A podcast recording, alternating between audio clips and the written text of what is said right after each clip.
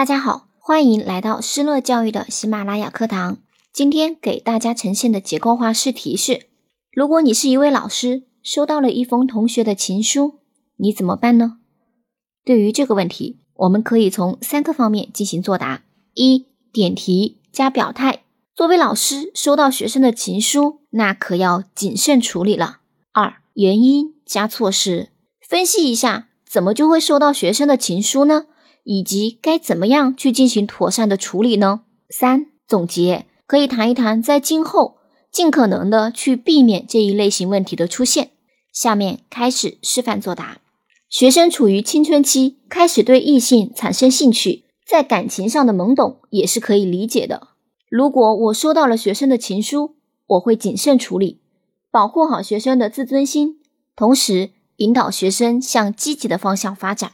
究其原因。可能是学生心理上的不成熟，对自己的情感认识错误，把自己对老师的信任和依赖错认为是异性之间的情感。另一种原因，可能是这个学生在平时缺乏父母的关爱和正常的同伴关系，导致把自己青春期的情感寄托在了老师身上。作为老师，一定要以保护学生的自尊心和隐私为前提，站在学生的角度，要考虑学生的情感需要。通过引导，让学生意识到自己的这种行为的不妥之处，然后在学生愿意的前提下，私下跟他谈话，并对他进行正确的引导，告诉他现在还年轻，应该要把主要的精力都放在学习上。老师愿意做他的朋友，甚至是哥哥姐姐，但是希望他能够尽自己所能，更出色的完成学业。